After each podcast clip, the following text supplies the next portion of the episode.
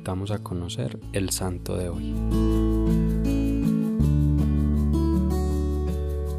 Hoy conoceremos la historia de San Francisco Javier. Francisco nació en el castillo de Javier, en Navarra, en una familia noble. En 1528 se trasladó a París para estudiar en la Universidad de la Sorbona, donde conoció a quien sería su mejor amigo, San Ignacio de Loyola, con quien, junto con otros cinco compañeros, fundó más tarde la Compañía de Jesús. En 1537 viajó con Ignacio a Italia y allí fue ordenado sacerdote. En 1540 fue nombrado legado del Papa Paulo III a las Indias Orientales, a donde partió desde Portugal el 7 de abril de 1541, día en que cumplía 35 años. Llegó primero a Mozambique, donde ayudó en un hospital y tuvo sus primeros conflictos por denunciar las injusticias que allí presenció. Algo similar sucedió en la India, donde, desde su desembarco en Goa, se dedicó a la predicación y al servicio a los más necesitados, y a partir de esta experiencia pudo ver cómo algunos se habían dedicado a explotar las riquezas de estas tierras en lugar de favorecer la evangelización, situación que denunció ante el rey de Portugal, lo que le generó unos cuantos enemigos, pero también la posibilidad de convertir tanto a colonos como a nativos. Posteriormente, su intensa actividad misionera se concentró en Japón. En Yamaguchi logró la conversión de varios pobladores e incluso samuráis y pudo formar una comunidad católica, pese a la oposición de algunos grupos religiosos del lugar. Finalmente, se embarcó hacia China, pero al llegar a la isla Shangchuan cayó enfermo y falleció, con tan solo 46 años, el 3 de diciembre de 1552.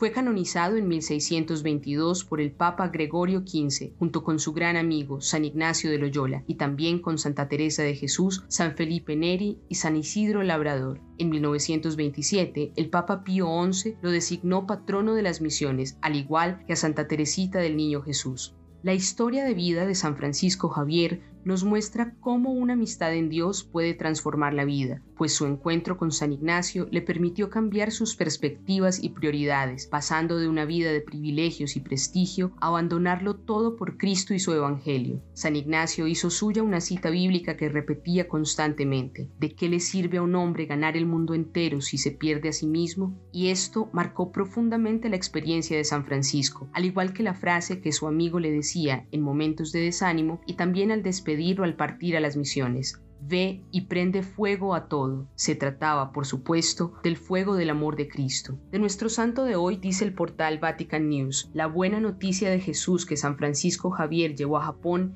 es el Dios de la misericordia. La pequeña iglesia naciente en Japón buscó llegar a las personas abandonadas, a los huérfanos y a todos los que querían vivir como comunidad. Esto produjo sonrisas en medio de los pobres. Todavía resuenan en Japón frases como por primera vez me sentí amado, quiero ser un hijo de Dios y me siento alegre de haber encontrado a los misioneros y a la gente de la iglesia. De esta manera se fueron sumando más personas y así el cristianismo pudo expandirse en Japón. Dios nos invita hoy, a través de San Francisco, a no dejar apagar el fuego misionero en nuestros corazones y a no ser cristianos a ratos, sino impregnarlo todo con su amor. Nos llama también a construir amistades santas con las cuales caminar en y hacia Dios. Nuestra tarea hoy es agradecer por esos amigos y buscar siempre serlo también nosotros. A manera de oración, retomemos estas palabras de Monseñor Rafael Palmero Ramos, obispo de Orihuela Alicante, con motivo de la Jornada Mundial de las Misiones en 2006, en la que se conmemoraron los 500 años del nacimiento de San Francisco Javier.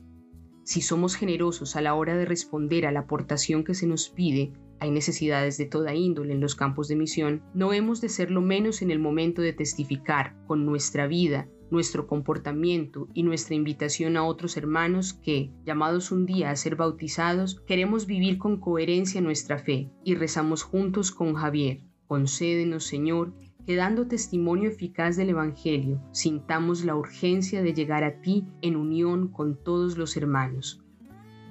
Cristo Rey nuestro, venga tu reino